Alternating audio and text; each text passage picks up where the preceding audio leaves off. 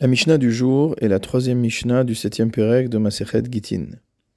Nous avions vu à la fin du premier Pérec que celui qui dit Tenuget zeleishti umet, celui qui dit donnez ce guet, remettez ce guet à mon épouse et qui est mort, alors on ne remettra pas le guet à la femme parce que en get le'acharmita. Il n'y a pas de guet, il n'y a pas d'acte de divorce après la mort du mari. Un acte de divorce ne se remet que du vivant du mari. Notre Mishnah vient nous enseigner un cas un peu différent. Zegiter immati. Un homme qui remet un acte de divorce à sa femme en lui disant Ceci est ton guet si je meurs. Zegiter immati mecholise. Ceci est ton guet si jamais je meurs de telle maladie. Zegiter leacharmita. Ceci est ton guet après que je sois mort. C'est comme s'il n'avait rien dit. Ces paroles n'ont pas de valeur, le guet est invalide.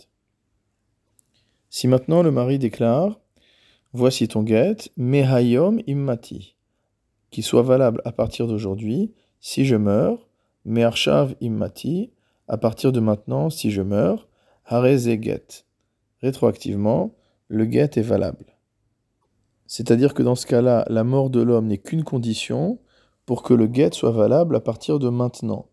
Donc si l'homme meurt, le guet est valable à partir du moment où le guet a été remis. Or, au moment où le guet a été remis, le mari était toujours vivant. Donc le guet est valide. Hareze guet.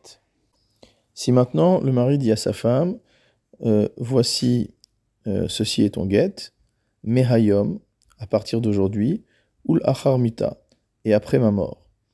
À ce moment-là, on dira que get no get. Le guet est à la fois valable et, invalide. On est dans une situation de doute. Pourquoi?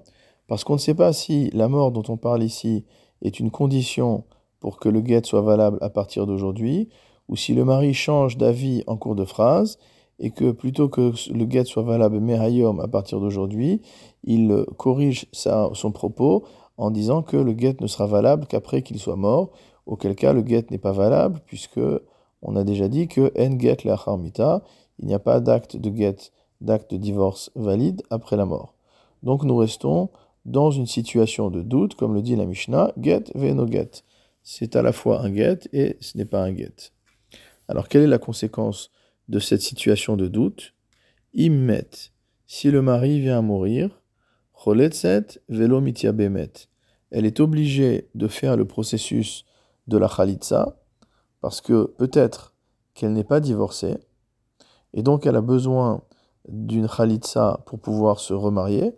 On parle évidemment d'une femme dont le mari est mort sans laisser d'enfant. Et par contre, vélo mitia bemet, elle ne peut pas faire le yiboum. Parce que si jamais le guet est valide, alors faire le yiboum est strictement interdit. Cela revient à se marier avec le frère de son mari. Or cet interdit n'est suspendu que dans le cas d'un véritable yiboum, c'est-à-dire que la femme était mariée avec l'homme euh, au moment où il est décédé et elle n'était pas sa divorcée. Si maintenant le mari lui dit Zegiter, ceci est ton guet, Mehayom, à partir d'aujourd'hui, Imemati micholise, si jamais je meurs de telle maladie, de cette maladie. Ve'amad ve'iler bashuk ve'chala vamet. Et mot il s'est levé, il a marché dans la rue, il est tombé malade et il est mort.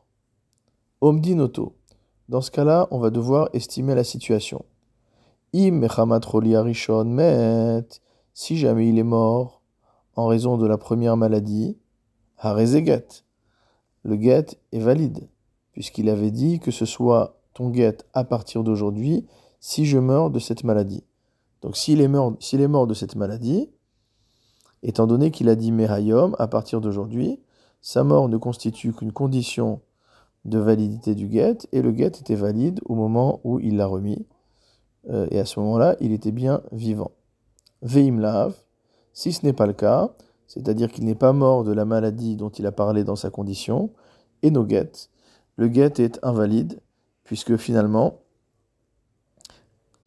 la condition qui avait été euh, énoncée n'a pas été remplie.